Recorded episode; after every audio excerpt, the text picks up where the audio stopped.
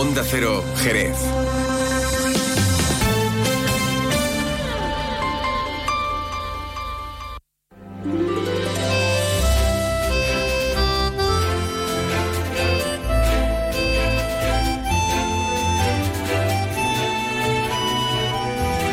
Más de uno Jerez. Leonardo Galán, Onda Cero.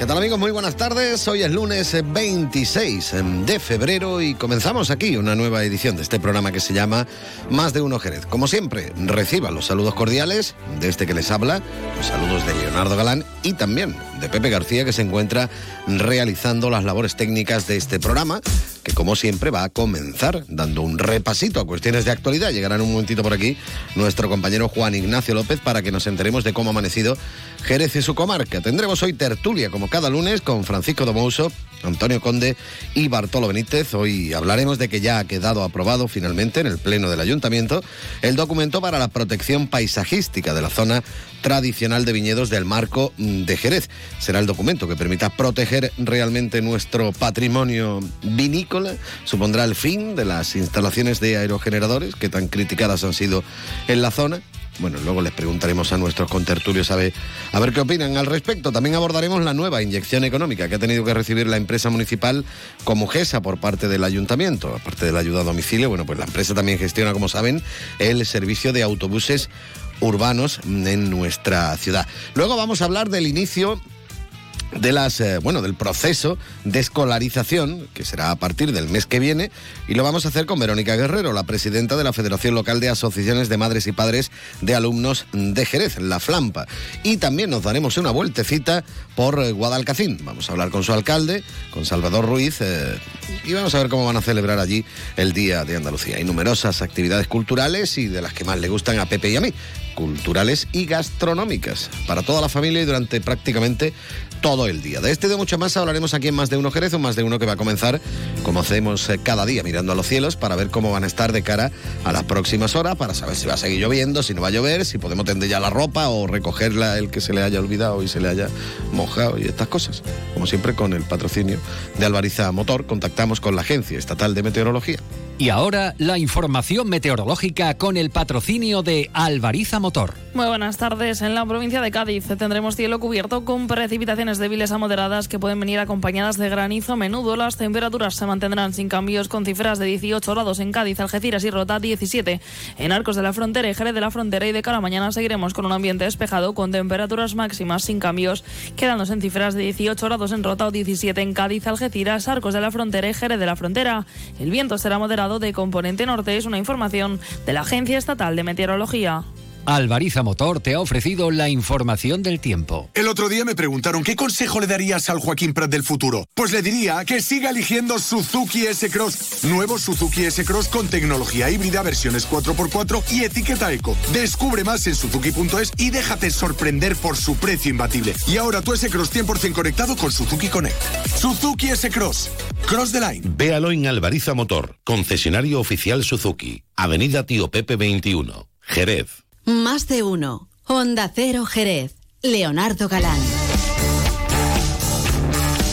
Este hombre que están escuchando, porque su nombre se llama Sissy Steve, tiene 72 años y es de los bluesman de estos clásicos que les gusta hacerse sus propias guitarras. ¿eh? Este hombre, la guitarra eléctrica la hace él.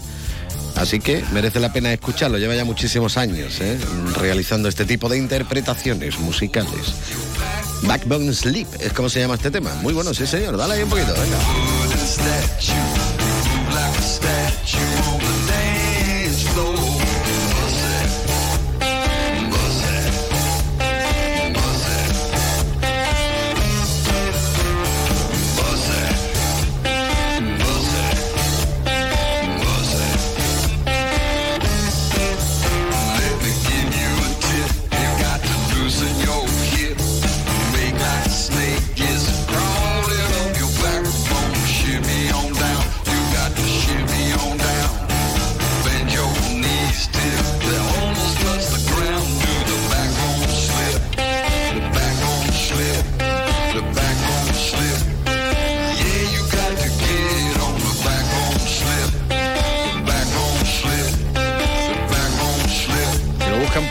Los vídeos y eso, pues verán el típico americano así sureño con la barbota y la pedazo de moto espectacular.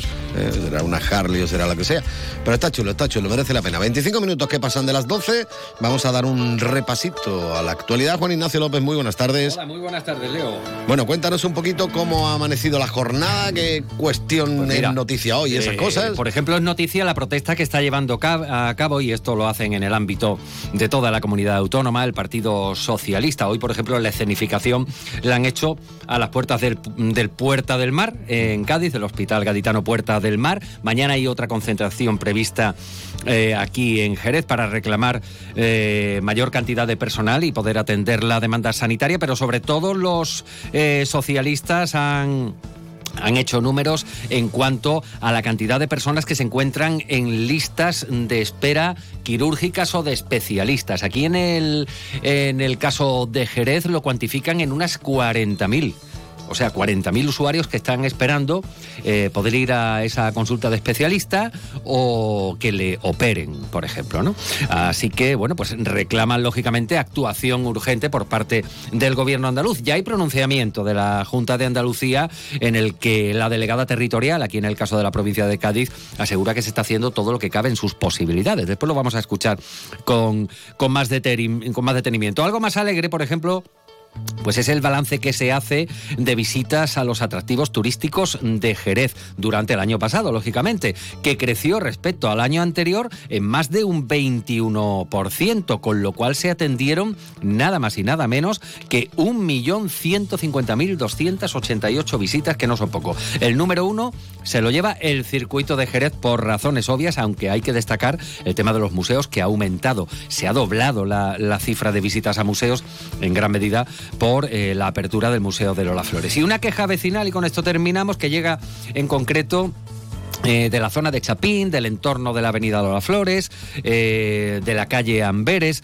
eh, hablan de concentraciones de botellón, sobre todo en la calle Nápoles, que para que se hagan una idea, nuestra audiencia, si no saben el lugar que es, el edificio artesanía, que se encuentra en la avenida Lola Flores, donde hay muchos negocios de pubs, cafeterías y tal, pues a la espalda hay una bolsa de aparcamiento. Y ahí, por lo visto, pues se forma el tangay cada fin de semana, con botellón, con agresiones, y este fin de semana incluso un robo a la cafetería de Alfredo Café Copas, ¿eh? que estaban recogiendo, y lo que utilizan de almacén, en un descuido se llevaron dos patinetes eh, de los empleados, aparte de más material.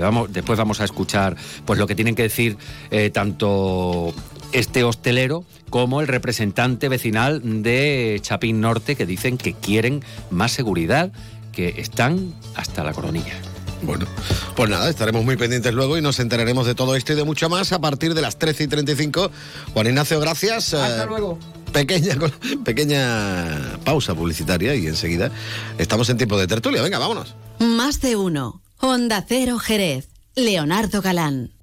Fino, amontillado, oloroso, palo cortado. Pedro Jiménez. Don Zoilo, todo Jerez en una gama de sherries exquisitos embotellados en rama. De la forma más natural, manteniendo toda su intensidad, sabor y color. Gama Don Zoilo 15 años, de bodegas Williams ⁇ Humbert. Somos Jerez. Disfruta con un consumo responsable. Trabajo, casa, ducha, cena, cama. Salir de trabajar con el piloto automático no tiene pérdida, aunque pensándolo bien, sales perdiendo. Te pierdes conversaciones, te pierdes risas, te pierdes lo que sucede a tu alrededor. Salir de trabajar con el piloto automático es el camino fácil. Muchos lo siguen, otros, y cada vez somos más, preferimos seguir la brújula para no perdernos nada. La brújula con Rafa La Torre. Toda la actualidad de lunes a viernes desde las 7 y siempre que quieras en la web y en la app. Onda Cero, tu radio. Más de uno. Onda Cero Jerez. Leonardo Galán.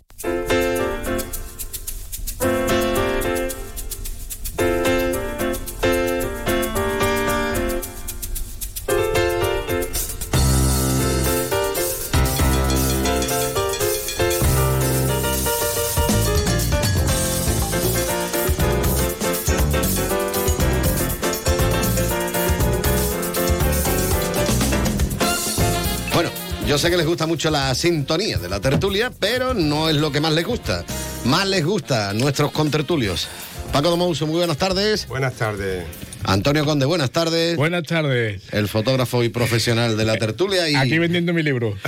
también con nosotros Bartolo Benítez. Bartolo, buenas tardes. El repartidor de caramelo oficial de la tertulia. Ahí estamos. Que además hay que decir que le doy a Pepe, a Pepe García dos para que me ponga el micrófono más alto. Ajá, más usted no le fuerte hace falta, otros. usted tiene un bozarrón. To- torrente, torrente. Bo- Bozarrón es lo de menos, la mano que tiene, y levanta la mano y nos echamos a temblar, vamos. Como para que no tengamos cuidado con lo que vamos No diciendo. entremos, no entremos en intimidades que yo he visto. eh, algo le has dado tú. a El roce, el roce hace el Pepe ha cariño. cambiado la cara, ¿eh? Ahora, ahora que, que acabo de tener, que tengo en las manos, mm, leo este magnífico ejemplar de un recorrido por el municipalismo pasado, presente y futuro de Antonio Conde Argudo, ahora sí que me a empapar de las interioridades de aquí el compañero y amigo Antonio.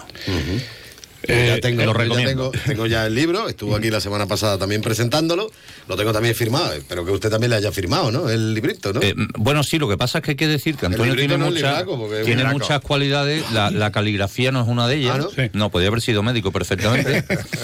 Eh, y entonces lo- tendré que descifrarlo cuando llegue a ido corriendo en su caso, mío lo hizo despacito, le salió bien, hombre, yo lo entendí A mí, todo. a mí lo que me interesa es lo que me ha puesto, pero eso es una Claro. cosa muy personal. Muy, muy bonito. Pero bueno, aquí pone un corazoncito y un eso. Como también estamos en las redes sociales, está muy al día. ¿Vale? Eso Así que recomiendo a toda la audiencia que no se lo pierda, porque además, eh, conocer lo que ha sucedido y lo que sucede en el ámbito más cercano, como es tu ciudad, es algo muy importante. Si queremos saber dónde ir, tenemos que saber de a dónde venimos. Así que recomiendo este, este libro a un precio muy asequible, dos euros. Yo creo que pueden comprar todos los que quieran. Eso de entrada. Y- y- y- Vamos, vamos a- vamos a decir las cosas como son. De entrada. Son 15 euros por libro. Eh, eso, exactamente, el perdón. dinero que se recaude al completo, al 100%, va destinado precisamente a la asociación ISOGE, Iniciativa Solidaria Jerezana, que le da de comer a mucha gente. Por eso dos euros lo que costará imprimirlo, el resto se dona a esa labor social tan Que no, importante. que no, que no, que lo que le ha imprimido lo paga él de su bolsillo. También, Sí, Todo. Para comerse. Todo. Y, y- Hay y que va- poner- vale, va- vale algo más de dos euros. Es para Hay que ponerlo en valor todo y la verdad es que esas iniciativas siempre son no solamente necesarias, sino que yo creo que además mm, hay que difundirlas, ¿no? Porque Y además huele divinamente, como, le- como olían los libros, ¿te acuerdas? Es que los niños de hoy en día se pierden muchas cosas, Claro. eh, Leo. Aparte de tener una campiña perfectamente ordenada, que ahora hablaremos de eso, se pierden los olores de antiguo, los olores de las flores. El otro día, el otro día, ahora estaba recordando un contertulio que viene por aquí de vez en cuando, así muy, que es muy, muy efusivo. El otro día, Leo, el otro día vi una mariposa. Hacía meses o años que no veía una mariposa. Es que no hay mariposas ya. Es que se están perdiendo las No, mariposas. es que en esta época normalmente no habría mariposas. No, no, no, sí, sí, ya llegando. Ya. la- ahora ya, claro, ahora ya, no hombre. estamos en primavera, pero, ahora ya, pero espérate, espérate, es que ya están empezando a florecer algunas variedades. Ya, por ejemplo, algunos naranjos tienen su- sus cogollitos para abrir. El Pero el otro día que vi una lleva. mariposa, también es que el tiempo está loco. Pero que lo que decía de los niños, eso, el olor de un libro, el olor de un libro, el- eh, una mariposa, todas esas cosas los niños de hoy en Eh, día. eh, pues coincidí yo eh, el otro día Con en, una ver, mariposa. en ver una, mari- una mariposa y además estaba en el escaparate, en el escaparate de librería agrícola de Jerez que está en calle Claro. Paul, que, que es donde se vende el libro, gran que librería. es donde se vende el libro. aprovechando, aprovechando que el pisuerga Que si os parece los contertulios, eh, eh, aunque aunque él nos manda siempre, Leo, Leo, si nos manda siempre tarea. Estoy por irme a tomarme ya un nos manda, refrigerio. nos manda tarea, nos manda tarea, al final no, bueno, no le hacemos mucho caso, pero ¿qué os parece eh, algo que me ha sorprendido mucho y eh, que es que, a ver, las medidas contra incendios no se le puede exigir a la ciudadanía cuando la propia administración no las cumple, ¿no? Y he recordado que en el 2014, en el 2014 eh, yo denuncié eh, que no se pasaban las revisiones desde el, do- desde el noviembre de 2012 en el ayuntamiento, en, locales públicos como es el local que está UNED, está el Ateneo y demás, ¿no? Y curiosamente hoy me he pasado por allí para ver si se habían cambiado o se había hecho la- las revisiones correspondientes, y además que un real- el Real Decreto lo obliga, y me he encontrado con el mismo, con el mismo La misma eh, pegatina. Sí, sí, la misma pegatina y el mismo el mismo extintor que había en el Siglo 2014. XVIII. O sea que desde, desde el 2000, desde el noviembre de 2012 no se le hacen las revisiones al edificio que hay eh, actualmente que tiene UNE y Ateneo, que es un edificio la municipal. calle San ¿no? Cristóbal. Efectivamente. Vale, pero explícame por Eso qué. sí está la sombra y eso dura, ¿no? Como Hombre, el- ¿no? los extintores del siglo XVIII, el único problema es que eran de manivela. Pues Pero además- sigue, y además allí. el Real Decreto es, es el 560 barra 2010 del 7 de mayo, ¿no? Pues Antonio, no será porque las administraciones públicas no recaudan lo suficiente. Hay un término que a mí desde muy pequeño me dejó impactado cuando mi padre me explicó que en paz descanse el pobre, ahora va a hacer 30 años que se murió. eh, eh, me explicó por qué los impuestos se llamaban impuestos. Y los impuestos se llaman impuestos porque te lo imponen, no son voluntarios. Con lo cual la administración pública en todos sus ámbitos, nacional, autonómica, eh, eh, eh, provincial en su caso el que haya y sobre todo municipal, el dinero lo recibe. Ah, Yo cuando voy a alguna reunión en alguna de las asociaciones que estoy, no soy tan prolífico como tú en el mundo asociativo, pero alguna cosilla hago, cuando voy con algún delegado de algún ayuntamiento a una reunión y le parece fantástico el proyecto que llevamos, porque además es algo que deben hacer las administraciones y no lo hacen, luego lo hace el tejido asociativo, pero siempre te dicen lo mismo, pero nosotros no tenemos dinero. Y yo a todos les digo lo mismo, no, el dinero lo tenéis ustedes. El que no tiene el dinero es el ciudadano, porque el ciudadano se lo ha dado a usted para que lo gestione. Que usted lo, lo haya tirado, lo haya perdido y en algunos muchos casos mm, a, a balos ábalos eh, lo ha robado. Eh, el que no tiene el dinero es el ciudadano. Si la administración pública es la que tiene los recursos del ciudadano, otra cosa es lo que haga con ellos. Luego dinero para, para cambiar el extinto tiene que tenerlo. Si Hablando no lo hace, recursos, por cierto, eh, eh, Perdón que me he importante- desviado un poco del tema. Importante, importantes Tú- tú avisaste lo que iba a recursos, ocurrir, ¿eh? Importantes recursos los que se estaban recaudando por parte del Ayuntamiento de Jerez cuando llegaba una empresa y quería implantar aerogeneradores en algunas zonas de, Hoy como la aislada del del término tío. municipal. ¿Tú eres costurero? ¿Y ¿Cuál es el problema? Bueno, el problema se supone que no se van a implantar más, eh, por lo menos en la zona del viñedo. El pasado viernes en el Pleno, bueno, ya se aprobaba precisamente, bueno, ese, y definitivamente, ese documento de directrices y estrategias para la protección paisajística de los suelos calificados en el Plan General de Ordenación Urbana como suelo no urbanizable con la categoría de especial protección viñedos. De tal forma, yo me imagino que si en el Plan General de Ordenación Urbana ya aparecía como suelo no urbanizable, no se podrían urbanizar, pero, pero no sé, ¿se, mm, ¿será esto ya el fin de esos aerogeneradores en las zonas de viñas? Voy a dejar hablar a mi ahora compañero. lo que- En absoluto. Que no. no. va a ser el primero y principal que no es un plan, en lo que se han hecho, se han hecho una- unas propuestas, ¿no? El plan no, no está y se confunde. Eh, yo me he llegado a perder en toda esta información, ¿no? Porque lo que se ha hecho por parte de la delegada unas propuestas para que haya una mora y, y al final esas mismas propuestas después parece ser que lo, lo- lo avanza como si fuera el plan. El plan no está. Y el plan no solamente no está, sino que yo creo que no va a estar. Ni se le porque, porque viendo cómo está el asunto, yo creo que empiezan a demorarse, empiezan a ponerse pleitos, eh, dificultades, nada más que tenemos que ver cómo terminó eh, eh, entre una cosa y otra eh, el último pleno, ¿no? Desgraciadamente es así. Pero lo que sí es cierto de que hay que poner coto. Pero no solamente poner coto por lo que ocurre, ¿no? Eh, lo hemos hablado más de una vez en esta tertulia. Eh, quien tiene un campito, pues necesita de alguna manera rentabilizarlo. ¿no? Rentabilizarlo. Pero es que aquí están influyendo muchísimas más cosas, ¿no? Eh, es la, la- la improvisación, es el, el efecto ante el paisaje, es el tema económico y, y la necesidad que tiene el ayuntamiento, intereses concretos en determinadas zonas, son inversiones importantísimas de multinacionales y de banca de negocios. Lobbies Eh, incluidos. Estamos hablando, y además creo que nos perdemos. Ya no sabemos si estamos hablando de, de impacto medioambiental, si estamos hablando de energía verde, si estamos hablando de, de molinos eólicos, si estamos hablando de, no sé, ya nos perdemos, ¿no? Y yo creo que es necesario esta eh, eh, sosiego, principalmente llevamos mucho tiempo hablando de todas estas cosas, eh, acordaros cuando ya se está haciendo eh, la, la- la oposición por montones de asociaciones que había eh, para que se construyera en Berlanguilla, se estuviera con, con, eh, eh, el, el- el parque que actualmente ya existe, pero es que en los últimos tres años se han hecho 12 parques. Que no son pocos. que no son pocos. Y no solamente eso, sino que se están haciendo ahora dos más. Y hay previsto cuatro más. Y los que hay en proyecto que no se sabe. Cuatro más, precisamente de esta de este fondo de inversión, de la banca de inversión, ¿no? Y llega un momento determinado que te dice, bueno, ¿y todo eso a dónde va? ¿A dónde va? ¿A energía verde? Pero es que después escuchas y hablas y nos vamos perdiendo en que no hay suficiente medio para transportar esa energía que se está produciendo. Para canalizarlo. Con lo cual se está desperdiciando, con lo cual ya tenemos el, el totus revolutum y no nos enteramos. Que estamos como con el agua, ¿no? Que se va al mar directamente. Eso es. Eso es. Yo creo que yo, eh, eh, eh, totalmente de acuerdo contigo. eh, no, no es la aprobación de un plan, es una moratoria de dos años, ¿no?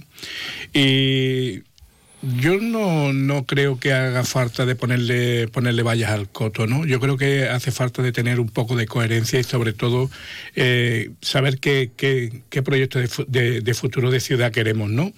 Y ahí es donde entraría la- las diferentes o los diferentes ítems a realizar por parte de- del gobierno municipal y el ayuntamiento. El ayuntamiento, eh, como administración, ve una gene- un, un generador de, económico a este tipo de proyectos, ¿no? Eh, estamos viendo muy cerca de aquí San José del Valle, que se han montado mucho. O el- Paterna de Rivera. o Paterna de Rivera, pero sobre todo San José del Valle, el impulso que el, que, que- que el dinero que ha entrado a través de, de, mm, bueno, de, de las diferentes cotas que tienen que pagar a- al municipio, el impulso que se le ha dado, se, ha, construido, se han arreglado, eh, bueno, eh, San José del Valle en, en, en 3, 4 años ha dado un cambio impresionante, se han arreglado todas las calles, se ha hecho un auditorio, se hacen conciertos, se, se organizan muchas actividades y todo eso viene porque está generando dinero.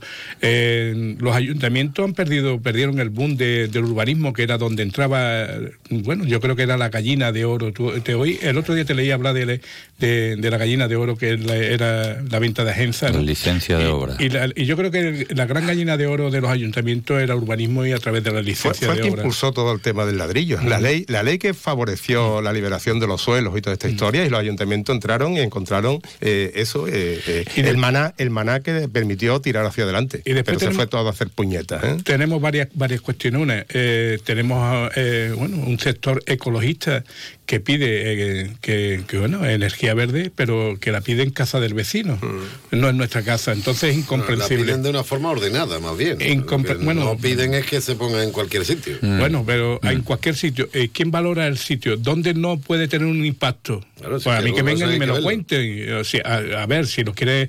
eh, mira, yo... eh, Lo hemos este- hablado también en la tertulia. Sí, sí. ¿Cuántos edificios Yo, públicos sí, señor. Hay un proyecto ejemplo? precioso privado sobre es que eso. Es absurdo, es que volvemos a lo mismo, es que es absurdo.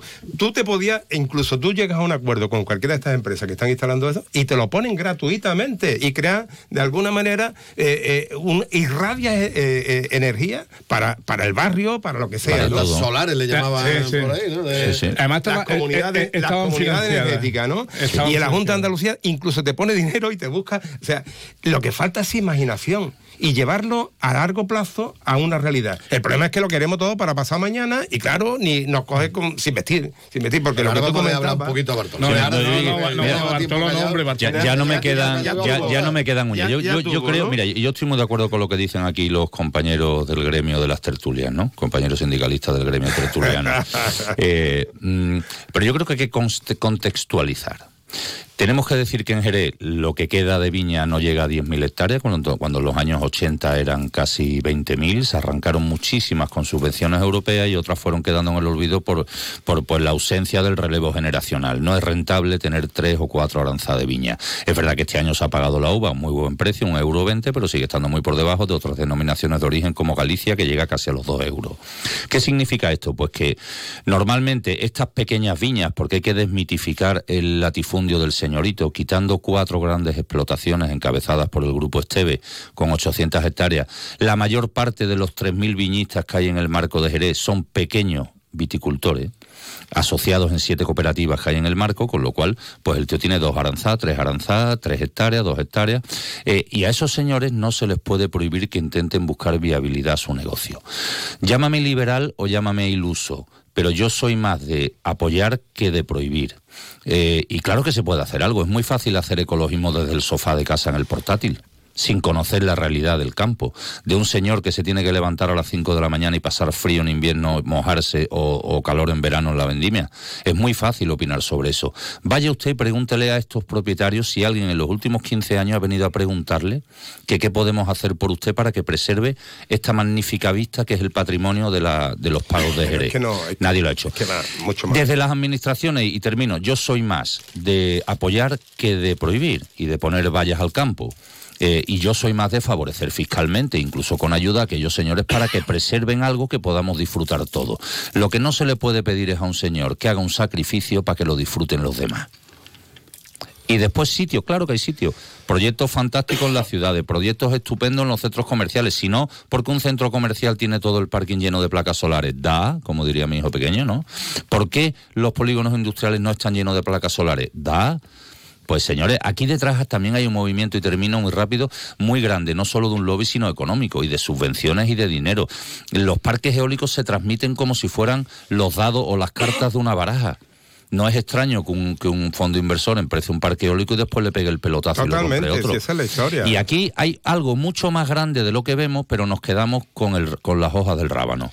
Y por favor, a esos viticultores que quieren conservar su viña, coño, no, hoy no que los niños están en casa, hay que echarles una mano. Lo que no podemos hacer enseguida es prohibirle. Mira, Vamos a echarle una mano para que le compense no poner un aerogenerador. Que un aerogenerador, y termino ya de verdad, eh, realmente, señora presidenta, eh, un aerogenerador te da 10.000 euros al año. Es que pensaba que era Armengol. un, aero, un aerogenerador te da 10.000 euros al año. y Machote, más. Claro. Dependiendo de la zona, bastante más. Claro. Pero independientemente, Bartolo, eh, yo estoy de acuerdo contigo. O sea, no se puede poner, y, con- y- y contigo, Conde, eh, no se puede poner eh, ningún tipo de puertas al campo. Ahora bien, no mezclemos temas. El tema. Ha habido mucho dinero. mm, Mucho, muchísimo. Acordaros, pero ya independientemente de esta historia, ha habido para la- la- el arreglo de, de caminos, el arreglo de veredas, con todo aquello que se quiso poner hace cuatro, cinco, seis, siete años, que ya nos olvidamos, se, se invierte y nos olvidamos, ¿no? De, de, eh, aquel plan turístico de la viña y el vino, ¿no? De poner las casas solariegas en valor, etcétera, etcétera. Se ha ido buscando. El problema es que todo se hace en la inmediatez y no hay previsión a medio o largo plazo. Y todo eso se pierde y todo eso se pierde. Y el tema concreto de, de- de colocar un, un- una- un huerto solar en cualquiera de las viñas es que no es esa la historia. ¿Por qué? Porque no hay una previsión a largo plazo. Y entonces podemos hacerlo aquí y yo resulta que tú que eres mi vecino lo pones y yo me estoy perjudicando porque yo ya no puedo hacer con eso que estamos haciendo de tener una casa solariega y, No y puedes, entrar no dentro puedes. del tema del turismo, de la, de la casa, de la viña, del vino y del mosto y no puedo hacerlo. Entonces aquí lo que se está poniendo constantemente son parches. Y lo que se presentó el otro día, para mí, una cosa, ¿para qué quieres dos años? De, de- de barbecho, ¿no? En esta historia. Para la ¿Qué es lo que pelota, se llama para la ¿Qué es pelota. lo- ¿Qué es lo que se pretende? ¿Qué vamos a hacer? Simplemente, no para la pelota, sino simplemente decir, aquí estamos nosotros, ¿no? Porque Sí, no hay- la pelota pues, porque además me lo tienes que vender. Y no solamente a mí como ciudadano, se lo tiene que vender a las asociaciones de vecinos, a las asociaciones de comerciantes, a las asociaciones agrícolas, Mira, no- no- A, la- a la- a las entidades locales menores que algo tendrán que decir. Dejo, dejo hablar a Antonio, pero debe decir algo, debe decir algo que va a levantar muchas ampollas. No tienes por qué irte a las subvenciones para arreglar cortijos o hacer casas de viña para el turismo. ¿Para qué está la PAC? La PAC no está para comprarse un Toyota nuevo cada cuatro años. De todas formas, La PAC Bartolo- está para rentabilizar las explotaciones y no se ha hecho. ¿Cuál es el problema? Eh, entre todas la mataron y ella sola se murió. Pero una de ellas es la poca fiscalización de los recursos. ¿Vale? Y deja y Antonio. un puntito, no, no, un puntito. No, y no, acuérdate, acuérdate, no, no, espérate, no, no, pero no que ya te lo dejo entero. Acuérdate que se está metiendo vino de otras zonas. Hombre, y claro. punto. Bueno, siempre o sea que, o sea que de- eso de que no hay la viña. Hombre, la producción no es la que era, hace falta. ver, yo, Claro. yo, yo, yo estoy eh, eh, completamente de acuerdo con los dos y yo creo que Paco se tú puede ha- estar completamente de acuerdo con todo el mundo, Sí, y yo creo, no, pero Es que yo tiene creo que vender libros. Paco, No está de acuerdo conmigo. ¿no? Pa- Tiene que vender libros. Paco ha dado en la clave y en la- las políticas cortoplacistas de una legislatura. Ese es el gran problema que tenemos, no solamente en este aspecto en cuanto a, a la colocación o no de, generadores o de placas solares, sino en todos los aspectos de la política. Se intenta de vender una legislatura y para volver a conseguir el voto en las próximas elecciones municipales. Y bueno, eh, tú dices que se le ha dado una, pa- una patada a este, bueno, a- con esta moratoria de dos años. Mm, a mí no me parece mal que se le haya dado la patada, pero no me parece mal en cuanto que se pongan ya a trabajar, Claro. se pongan ya a trabajar en una línea de hoja de ruta que qué es lo que queremos de ciudad, qué, qué proyecto de ciudad queremos y cómo vamos a trabajar para intentar detener ese proyecto de ciudad. Porque tener una, tener una, una, una campiña eh, que, no, que no genere empleo y que sirva de más bien poco a la ciudad, pues mire usted, está muy bonita, pero que se la coman otros. O sea, yo soy más de que las familias deben de, de subsistir y deben de vivir, ¿no? Sobre todo de lo que es más digno, que es su empleo, ¿no? Y hay que valorar también qué empleo puede traer este tipo de, de, de infraestructura, ¿no? Y si, y si el empleo que van a traer es un empleo que, bueno, que va a dar estabilidad a muchas de nuestras familias, ¿no? Porque desgraciadamente de la viña ya viven pocos. Y hay que buscar alternativas. Y después lo que no podemos es vender humo, ¿no? Lo que no podemos es, decir que queremos eh, una energía ecológica y a la vez estamos en contra de que se pongan eh, aquellas herramientas que, que la generan, ¿no? Y me acuerdo, y me acuerdo perfectamente y lo enlazo que aquí se montó eh, un carril bici. Mm. Éramos los más europeístas de Europa. Se cargaron 467 árboles para montar el carril bici. Muy ecológico. 11 millones y pico de euros me parece que costó la broma. Para montar algo ecológico nos cargamos parte de la ecología, el pulmón de la ciudad. O sea, que, los, proyectos, los proyectos deben de venir, eh, deben de, primero con un análisis exhaustivo de los resultados y si dan resultados sigamos con ellos. Y sobre todo el proyecto debe de venir con un impacto medioambiental, con un impacto económico y con todos los parabienes para el sitio donde se van a montar. Pero pues para eso tendría que estar trabajando en la empresa privada. Y luego una cosa, porque tú comentas tú precisamente lo del tema de empleo digno y, todo. ¿Cuánto empleo genera un aerogenerador, por decir algo, o quién, eh, a quién le resulta rentable el hecho de poner un aerogenerador, porque por ejemplo al ayuntamiento, vale, la licencia de obra está muy bien, te pega el pelotazo, como quien dice, en el momento de que te la piden y tú la das. Pero luego yo, eh, como ayuntamiento, ya tú lo ves un duro más, ¿no? Sí, pero mira, eso genera. En todo caso es el, del capítulo. me, permite, Bartolo, eh, efectivamente, a lo mejor una vez en el mantenimiento del generador no genera mucho empleo. Casi pero hay, ninguno. Pero hay que montar, hay que montar, eh, hay que montar, la, montar cachorro, los viales para llegar al sitio y eso genera empleo. Exacto. Hay que construir el generador, eso genera empleo y hay que montar el aerogenerador en la zona. y eso genera empleo. Exacto. o sea, el estudio, el estudio de, del impacto eh, de empleo que, hay en la zona, yo creo que que también debería de venir cuando se presenten este tipo de proyectos. Mire, señores, queremos montar esto y esto en la zona va a generar este porcentaje de empleo para la zona. Yo puedo decir que en Zaocer Valle se está, eh, bueno, yo creo que está actualmente en el 0% de, o puede estar rozando el 0% de, del paro porque muchas de las personas del valle se han colocado trabajando en el montaje de las placas.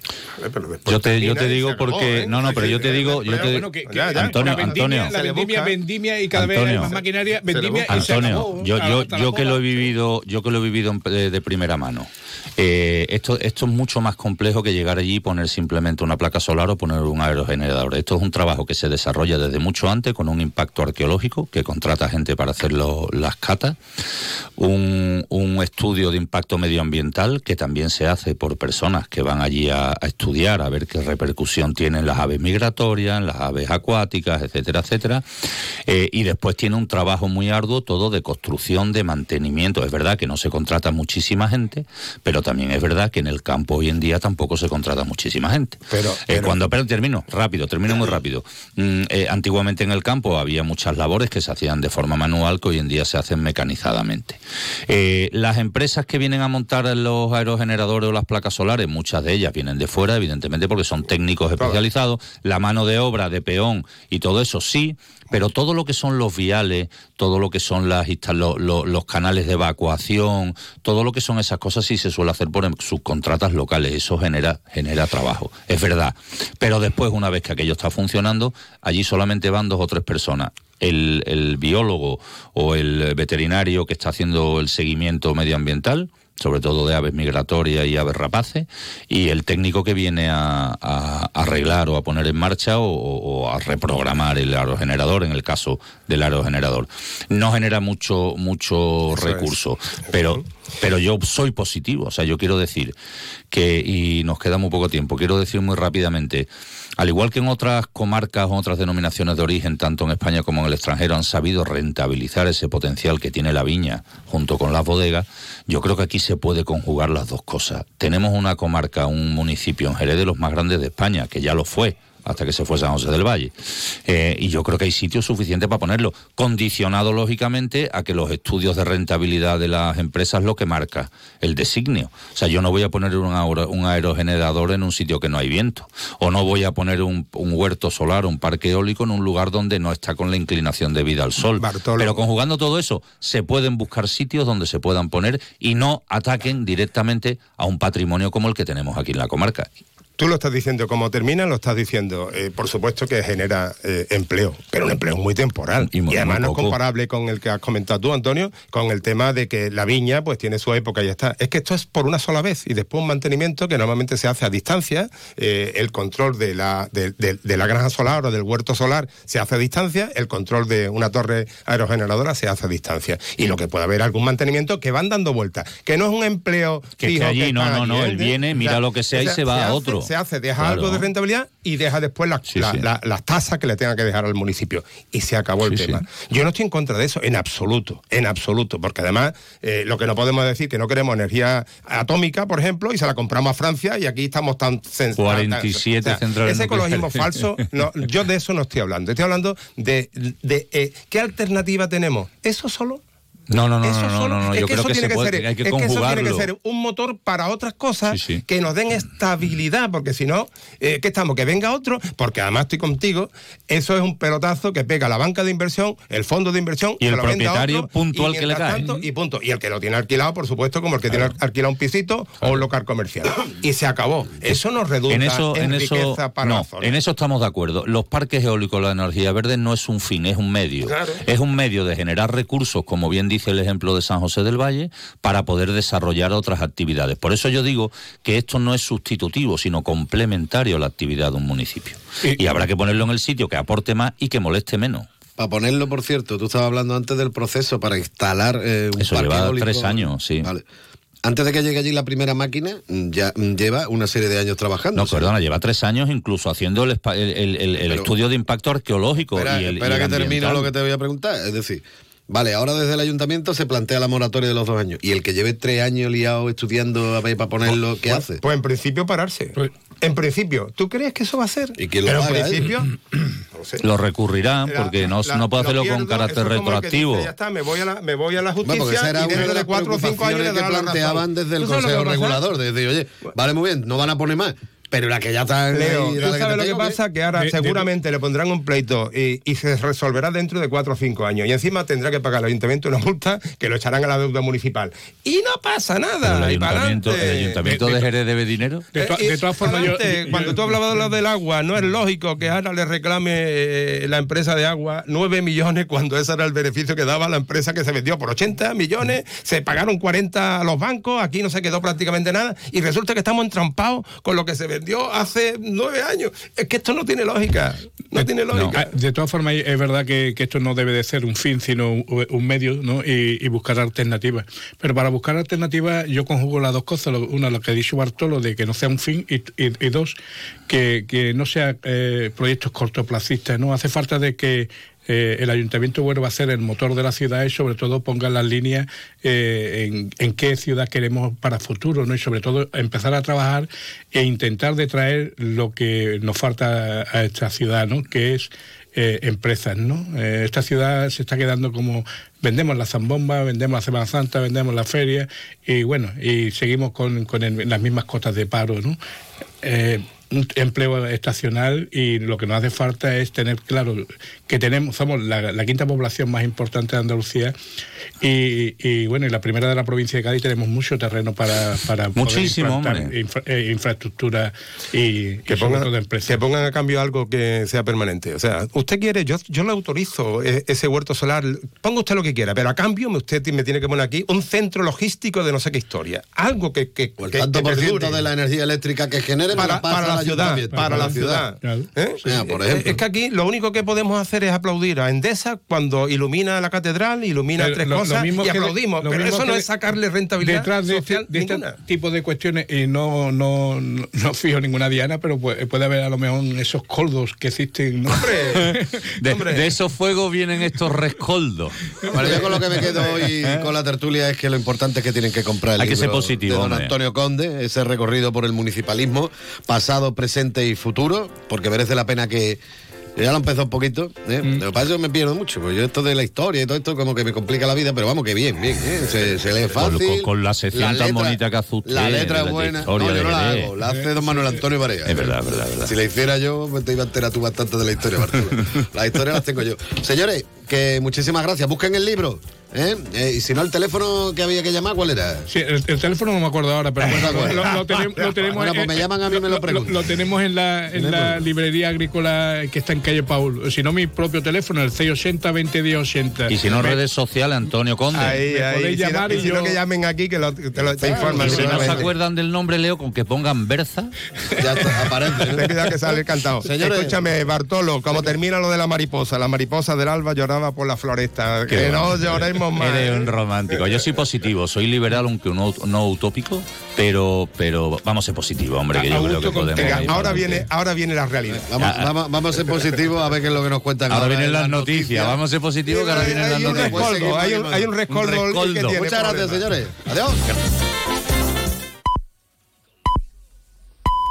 Es la una de la tarde, mediodía en Canarias.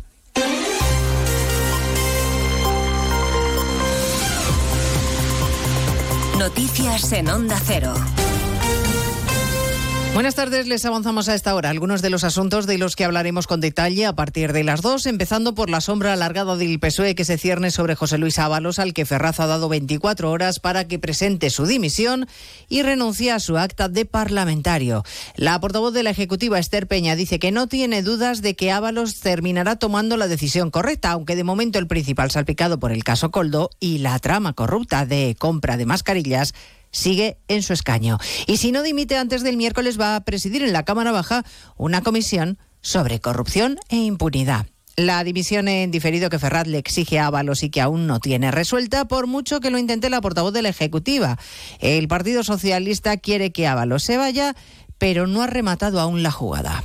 Desde el Partido Socialista no juzgamos y no hacemos eh, reproches penales, pero sí que quiero recordar que José Luis Ábalos es el mejor ejemplo de, la ortodoxia de partido, del puro compromiso y del puro respeto a lo que es la historia de este partido, de su militancia, de su lucha. Por eso no tengo eh, ninguna duda que José Luis Ábalos eh, actuará en consecuencia por este bien mayor. Si Ábalos formaliza su renuncia, como quieren en el Partido Socialista, la diputada que ocuparía su escaño sería la alcaldesa María González, alcaldesa del Yauri, que fue condenada a 960 euros de multa y ocho meses sin carne por ir conduciendo bajo los efectos del alcohol.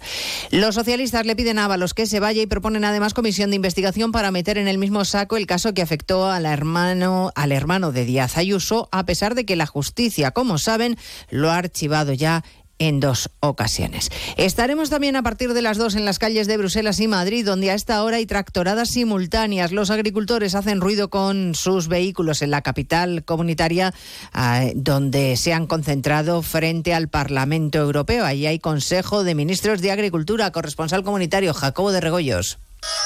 Escenificación sonora que Luis Planas utiliza ahora mismo con los ministros. Tener a los agricultores al lado, escucharles, eh, dar respuesta, es absolutamente fundamental. El ministro de Agricultura pide sobre todo que se relajen los requisitos, las solicitudes, el barbecho y reciprocidad de los acuerdos internacionales, pero no quiere poner en cuestión la dirección de la política agrícola común. Dice solamente que no se puede hacer sin los agricultores, que hay que escucharlos. En Madrid, los vehículos agrícolas han entrado en una columna única y se dirigen al centro de la capital.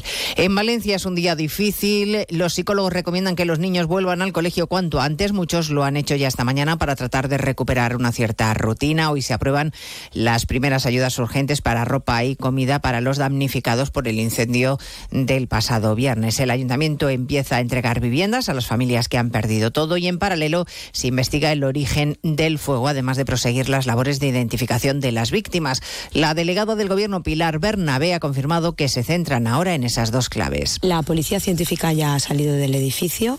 Ahora se está trabajando en la identificación de los cuerpos y en la otra línea de investigación, si hace falta entrar para una cuestión precisa y concreta, pero lo que es la eh, investigación, lo que es el reconocimiento del edificio palmo a palmo, está hecho, está finalizado.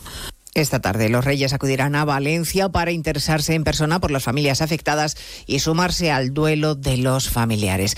Esta mañana el rey Felipe VI está en Barcelona, en el Mobile, apoyando al sector tecnológico e interesándose por las novedades mundiales en la que es mayor feria del mundo de este sector. Allí está también Francisco Paniagua. Tres horas ha estado el rey recorriendo la feria del Mobile, pasando por los stands de las principales operadoras que invierten en España y conociendo las novedades en inteligencia artificial, coches voladores y el desarrollo del 5G en ámbitos de todo tipo, especialmente médicos y quirúrgicos.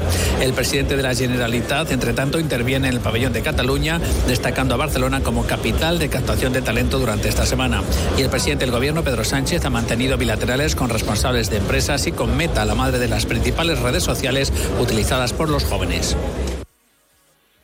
Y además les hablaremos de la iniciativa del Ayuntamiento de Sevilla que ha desatado la polémica y el debate al proponer cerrar la Plaza de España y cobrar una entrada a los turistas. Le ha preguntado sobre el asunto al alcalde madrileño Martínez Almeida, que dice que en la capital no se va a tomar ninguna medida parecida. Nosotros en principio aquí no planteamos que la visita de algún espacio monumental pues en estos momentos requiera el pago por parte de los no residentes en la ciudad de Madrid, pero creo que no podemos homologar todas las ciudades, sino que lo que hay que hacer es que cada ciudad pueda adoptar una solución distinta en función de su problemática y por eso yo creo que el alcalde de Sevilla hace lo que considera mejor. Hablamos de todo ello en 55 minutos cuando contemos la actualidad de esta mañana de lunes 26 de febrero. Elena Gijón, a las 2, Noticias Mediodía.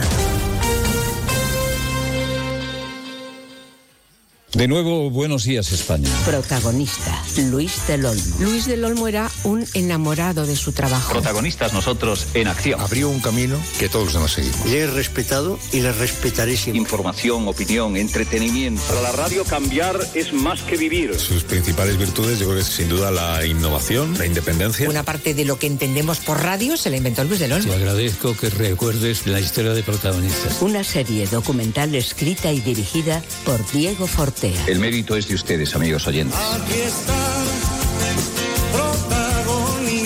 Cada lunes, un nuevo capítulo de este podcast en la web y en la app de Onda Cero. La gente y la radio del pueblo.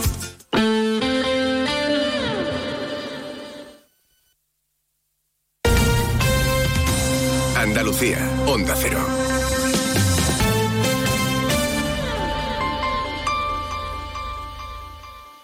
¿Pero qué estás haciendo, alma de cántaro? He conectado la bicicleta estática a la cafetera y en 45 minutos tendré el café en su punto. Bueno, tibio. Bueno, a temperatura ambiente. Déjate de chorrada, hombre. Tú lo que tienes que hacer es contactar con Grupo Acerca y empezar a ahorrar en tu factura de energía. Y quítate esas mallas, que me estás dando el desayuno. Infórmate ya en www.grupoacerca.com y comienza a ahorrar. Grupo Acerca, tu elección más fácil. La Federación de Autónomos del Comercio de Andalucía, FACOAN, impulsa Sin ir más lejos, un proyecto para incentivar el consumo en comercios de cercanía andaluces. Sin ir más lejos, tiene el objetivo de animar y concienciar a la población sobre la importancia de la compra local en pequeños comercios. Comprar en comercios de tu barrio y tu pueblo genera y mantiene el empleo y la riqueza entre nuestro vecindario y fija la población al territorio. Sin ir más lejos, compra en tu pueblo. Más información en www.facoan.es. Proyecto financiado por la Dirección General de Comercio de la Consejería de Empleo, Empresa y Trabajo Autónomo, Junta de Andalucía. Sobre todo, Onda Cero Andalucía. En Onda Cero, Noticias de Andalucía. Jaime Castilla. Buenas tardes, hacemos a estar un repaso de la actualidad de Andalucía de este lunes 26 de febrero, día de mucho viento en la comunidad que mantienen aviso naranja a la provincia de Almería por fuerte viento y oleaje y también a la de Granada, donde la estación de esquí de Sierra Nevada ha tenido que cerrar sus instalaciones en esta semana de puente. Onda Cero Granada, Guillermo Mendoza.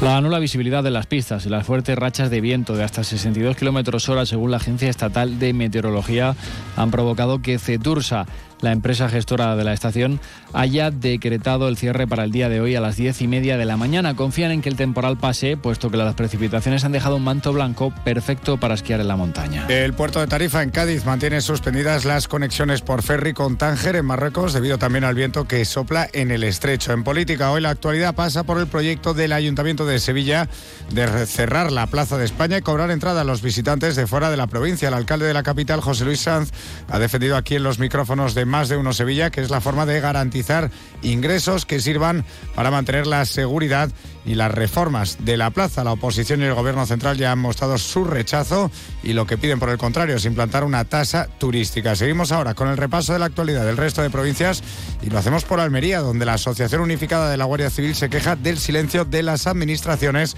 sobre la constante llegada de pateras. Onda Cero Almería, Inés Manjón. Es el reclamo que pone sobre la mesa la Asociación Unificada de Guardias Civiles. Según acusa, impone, en este caso la subdelegación del Gobierno de Almería, ese silencio, una denuncia que se produce en concreto tras la llegada de dos embarcaciones en el puerto de Roquetas de Mar este fin de semana. En Cádiz, los trabajadores de la línea que esta mañana han intentado entrar en Gibraltar se han encontrado con grandes retenciones tras la decisión de los agentes gibraltareños destinados a controlar el paso por la verja de habilitar un único carril para la entrada de vehículos de dos ruedas.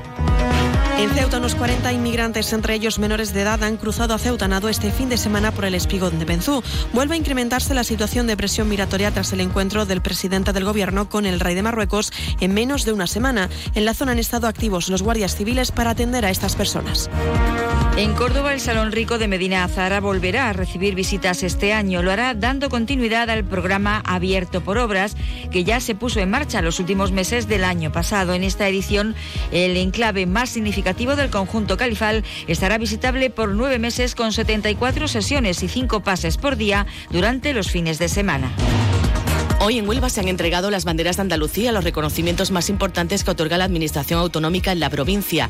El cantaor Jeromo Segura, la trayectoria del compositor Abel Romero y la cooperativa Onuba Fruit. La bandera del deporte al Ayamonte Club de Fútbol, que cumple 100 años, y la de las ciencias sociales y las letras al Museo Santo Rosario de Aroche, con más de 2.000 piezas, está incluido en el libro Guinness de los Récords.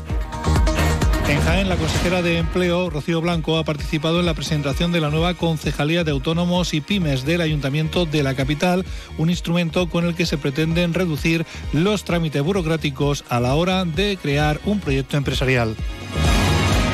De esta encuesta también se extrae que las personas que viven en la capital ven favorablemente la instauración de la zona de bajas emisiones frente a aquellos que viven en el área metropolitana. En cuanto al turismo, el 80% de los encuestados señalan que el impacto es positivo. Y en Sevilla, el Consejo de Hermandades y Cofradías ha sorteado este lunes las 1.080 sillas temporales disponibles para la próxima Semana Santa. El número extraído ha correspondido a la solicitud 8.448. Más noticias de Sevilla a las 2 menos 10 aquí en Onda Cero. Cero. Noticias de Andalucía.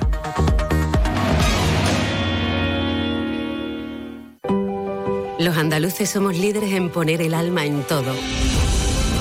En sacar una sonrisa. En dar siempre la bienvenida. Somos líderes en el arte de sentir. En echarle coraje al día a día. En exigirnos cada vez más. Somos líderes en entendernos. En amarnos.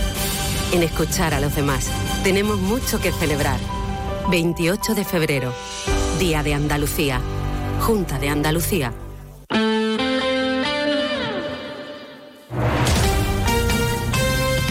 Onda Cero, Jerez.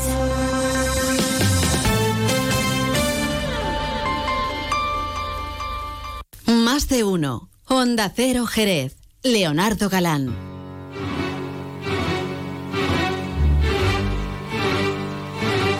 12 minutos y medio que pasan de la una en punto de la tarde. Seguimos en la sintonía de Onda Cero Jerez en el 90.3 de la FM, en www.ondacero.es y en su teléfono móvil si se han descargado la aplicación gratuita de Onda Cero. Qué bonito es el himno de Andalucía, sobre todo en la voz de Rocío Jurado. Por eso me la voy a cargar y voy a hablar encima.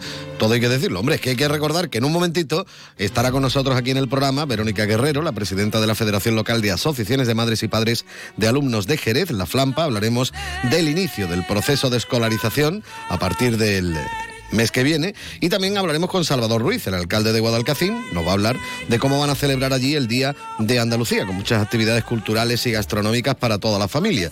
Pero algo muy chulo y que es muy recomendable es que puedan asistir y esto lo van a hacer de antemano, es decir, mañana concretamente va a tener lugar, bueno, pues um, una celebración muy especial del Día de Andalucía con un espectáculo muy especial que han organizado en la Real Escuela Andaluza del Arte Ecuestre. Como decimos, esta gala va a ser mañana y va a contar también en el espectáculo Cómo bailan los caballos andaluces con la participación de la soprano Nerea Berraondo, que es la que va a ser la encargada de interpretar el himno de Andalucía. Muy recomendable, concretamente eh, el horario, bueno, pues es el habitual y van a tener también abiertos los museos del enganche y demás, que merece la pena para que se acerquen por la Real Escuela Andaluza del Arte Ecuestre. Ahora sí, Pepe, escuchamos un poquito, no lo ponga desde el principio, sino desde aquí para adelante, ya está, venga, vámonos.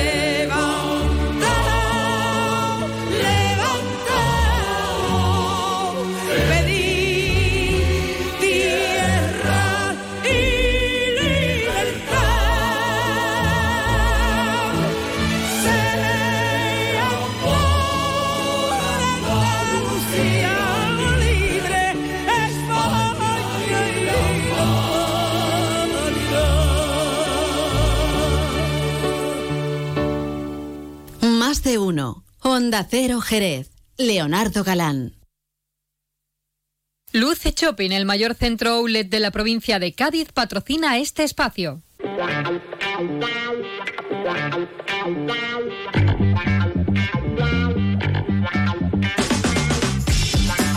Seguimos adelante en la sintonía de Onda Cero Jerez aquí en Más de Uno. Seguimos contándote muchas más cosas interesantes. En breve va a comenzar el periodo de escolarización. Y tú estás ahí dándole vuelta al coco a ver dónde lo llevas, o dónde la llevas, o dónde los llevas, o dónde las llevas. Bueno, vamos a hablar un poquito de, de educación. Lo vamos a hacer con eh, Verónica Guerrero, la presidenta de la Flampa de Jerez, la Federación Local de Asociaciones de Madres y Padres de Alumnos. Verónica, muy buenas tardes y bienvenida. Eh, buenas tardes, Leonardo. ¿Qué Bueno, tal? como decimos, ahí está la duda, ¿no? y Bueno. desde la Flampa tenéis una recomendación clara, ¿no? Claro, desde la Flampa siempre apostamos por los centros educativos públicos. Y bueno, eh, como has dicho, el mes de marzo es la- el mes de la escolarización y muchas familias se piensan en qué colegio, sobre todo los más pequeñines, eh, donde van a echar su, digamos, su solicitud ahora, porque las matriculaciones como tal, bueno, vienen más tarde, pero siempre animamos a las familias a que formen parte de, de los centros educativos públicos. Y cómo está la situación en los centros públicos, porque siempre, todos los años, se habla mm, de reducción de líneas, de que si hay muchos niños por clase, de que... ¿Cómo se espera este año que esté la situación? ¿Crees que estará mejor con las contrataciones que se han hecho de profesorado y esas cosas o no? A ver, la cifra es, un- es un tema que siempre lo digo, a las familias la cifra como que no. A nosotros lo que nos importa es la realidad que se vive día a día en los centros educativos. Venimos reivindicando, porque esto ya es histórico, la bajada de ratio, que pensamos que, bueno, al fin y al cabo nos beneficia a todos y a todas, por muchos, muchas, vamos, muchas causas, el tema del aprendizaje más individualizado, tema NEAE, bueno, lo que siempre venimos reivindicando.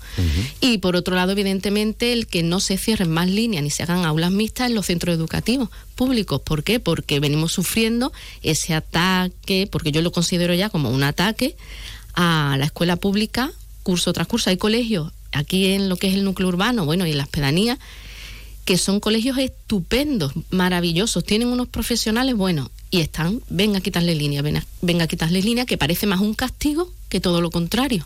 Porque si hay coles que ya le quedan una línea y encima eh, estamos que no tocamos a los coles, por ejemplo, en este caso, concertados o privados que tienen al lado, pues ya mm, que me lo digan en dos palabras.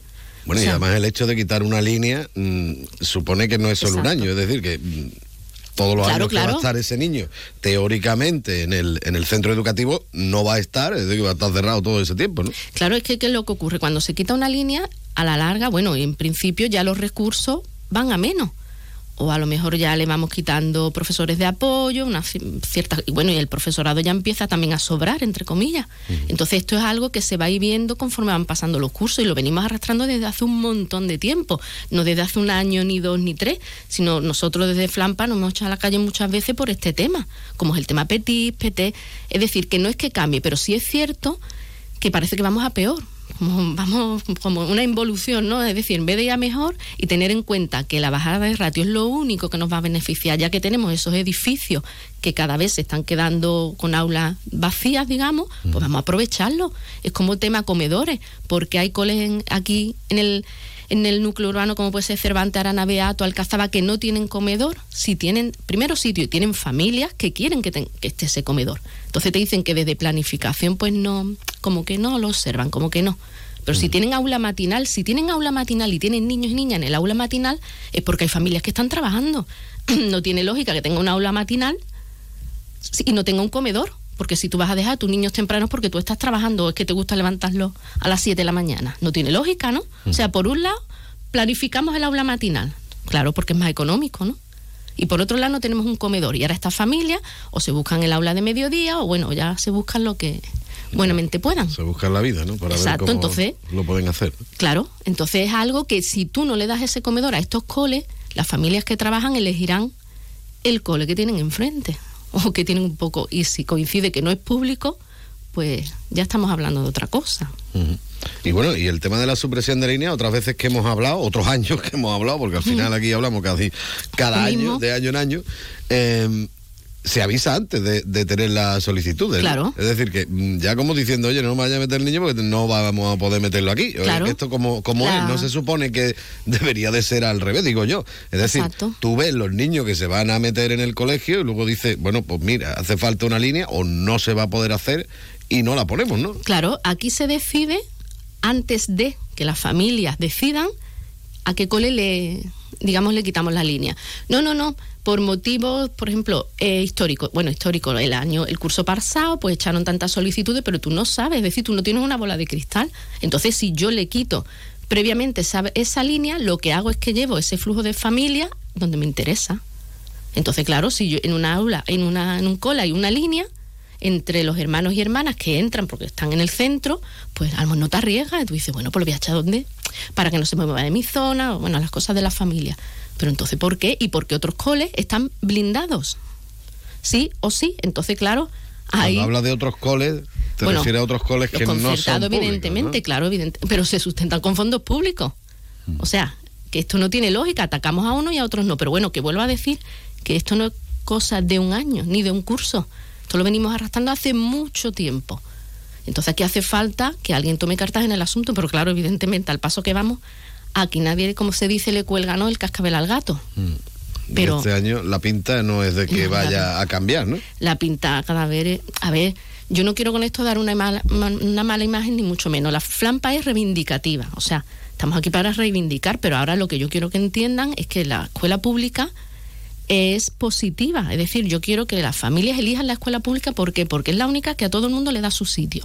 Venga de donde venga, cobre lo que cobre, sea más o menos inteligente, sea, es decir, una serie de cosas que en otros sitios te hacen mm, cruces cuando te ven. O sea, mm, no entras, que lo tengas claro, del tirón. Entonces, claro, eso es lo que tú no puedes, digamos, seleccionar o hacer una criba del alumnado, en cierta forma. Después, claro, lo disfrazan con las mejores intenciones, pero las personas que estamos dentro sabemos muy bien lo que se cuece. Y llega un momento en que ya dices, mira, esto no puede ser. Y es, como muchas, pero bueno, a ver, Bueno, vosotros desde la Flampa lo que recomendáis es que se apunten en la escuela pública. que disfruten de la escuela pública. Existe la escuela pública rural que es maravillosa, que es, la pública es la única que llega a esta zona. Quiere decir que si estamos en Gibalbí, eh, Cuartillo, San Isidro, es decir, escuela pública. Y son coles, bueno, algunos, eh, Portal, están muy cerquita de Jerez, podemos elegirlo. Nosotros hemos hablado algunas veces de algunos centros educativos de la Eh, zona rural que están mucho mejor en cuanto a ratio, en cuanto a supuesto. instalaciones, en cuanto a todo. Que, comedores que de gestión Jerez. propia. Incluso muchas personas de Jerez que optan por ir a llevar a sus Sí, sí, hijos sí, es que tardas más en atravesar Jerez. Tardas más en- tardas- tardas más en atravesar Jerez que irte a una pobla- población que está aquí al lado. O sea que es mucho más fácil y, a- y aparte la ratio es mucho menor. Son ventajas. O sea, Lompardo, bueno, te puedo decir un montón. Mm. Bueno, pues nada, que estamos ahí pendientes de ese periodo de escolarización. Ya, ya tendremos que hablar otra vez después, cuando haya Sí. finalizado seguramente. Verónica, muchísimas gracias. Nada, gracias a vosotros. Hasta luego. Hasta luego.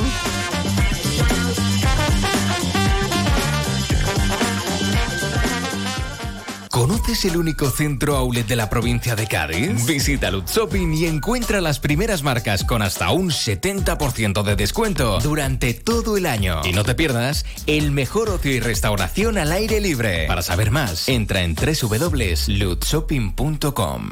Más de uno. Honda Cero Jerez. Leonardo Galán.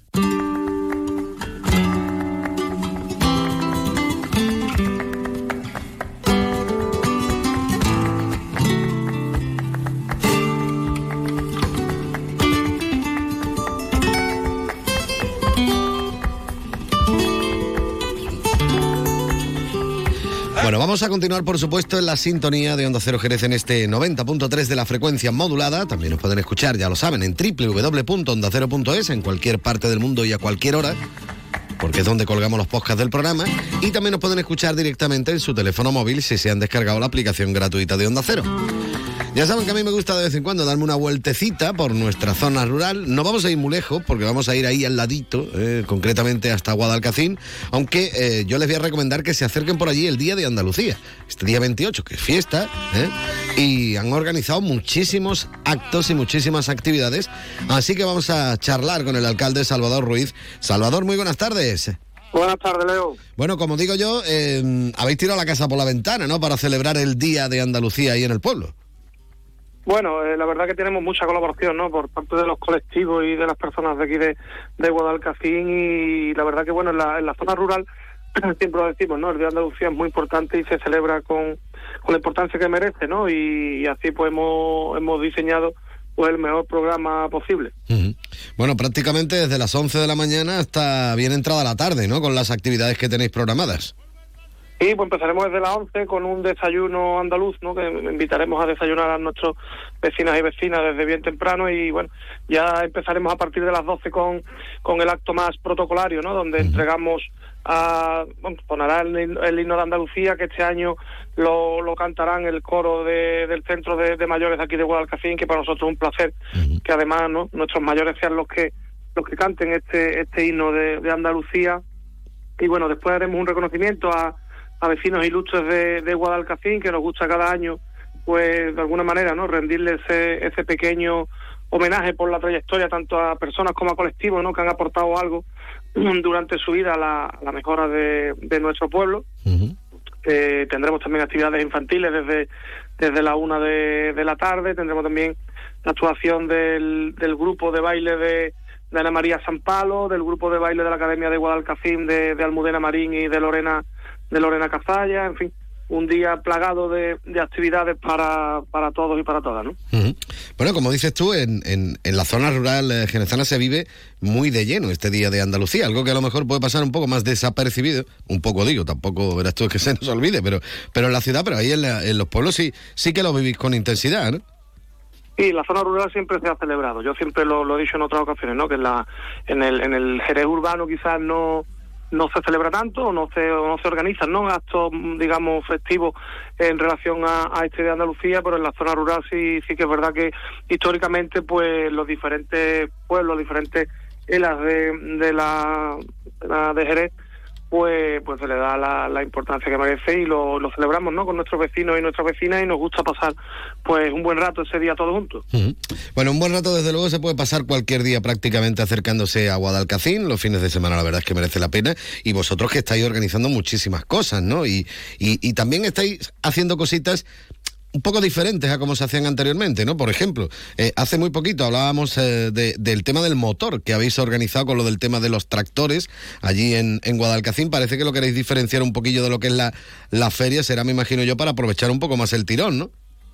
Pues esa era la idea, Leo. La idea es aprovechar pues esa fuerza que tiene la carrera de tractores por sí misma y teniendo en cuenta ¿no? que, que el día de la carrera pues nos visitan de entre 10 y 15 mil eh, personas a- en este evento y la idea era pues bueno focalizándolo en, la- en la- el campeonato de Andalucía de tractores organizar un evento a su alrededor no organizar un evento eh, aparte de la feria tener un fin de semana del motor completo con actividades eh, específicas para este tema y, y, bueno también que aparte poner un, un espacio de, de ocio y restauración para, para como decía, complementar un, un fin de semana festivo completo y, y yo, como decía, ¿no? La feria tiene su tirón por su parte y la carrera de tractores tiene el tirón por el suyo y de alguna manera entendíamos que se solapaban, ¿no? Se solapaban dos eventos importantes de nuestro pueblo y queríamos darle a cada uno pues la importancia que se merece.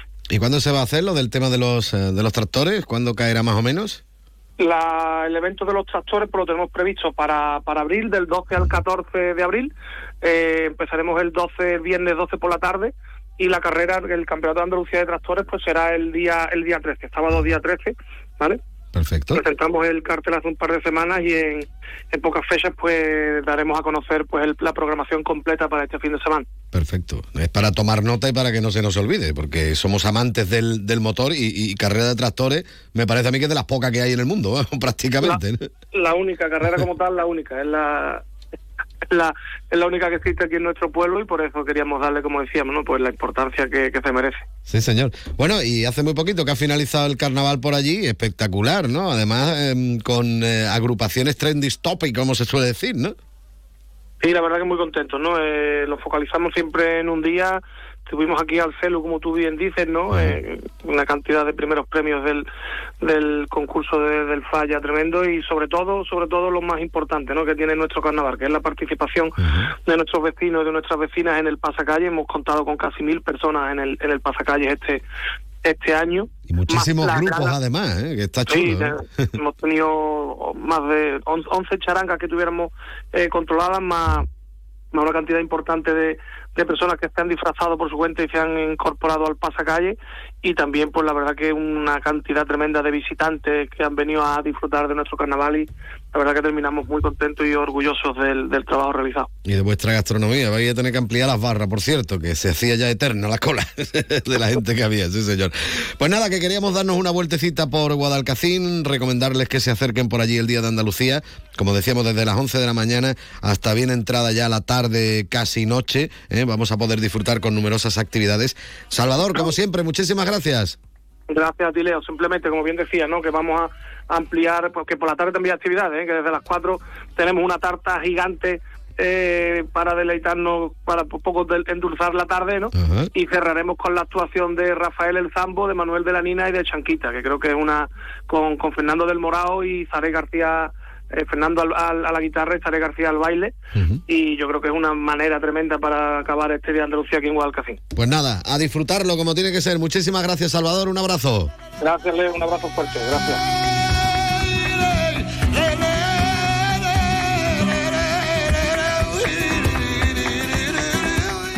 Más de uno. Honda Cero Jerez. Leonardo Galán. Hay personas de ideas fijas, de porque lo digo yo y punto, de perder la razón por querer tenerla. Hay personas con las que cuesta conectar y otras con las que la conexión no falla. ¿Qué tal? ¿Cómo están? Bienvenidos a una nueva mañana de radio. Gracias por elegirnos. No hagas, no hagas por cambiar ya de tema. Quién sabe qué acontecimientos inesperados nos traerá la actualidad de esta nueva temporada, ¿verdad? Porque hay más de un tipo de oyente, pero solo una radio capaz de llegar a todos. Onda Cero, tu radio. Más de uno. Honda Cero Jerez. Leonardo Galán.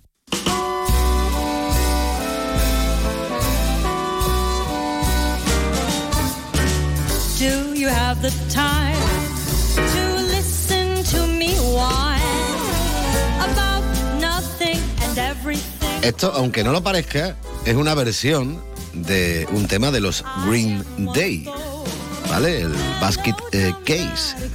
Tiene sus añitos, lo que pasa es que han hecho esta versión en plan vintage, ¿eh? que tan eh, chulo suena, con la voz de Tatum Langley, que es esta chica que nos canta este Basket eh, Case. Muy chula.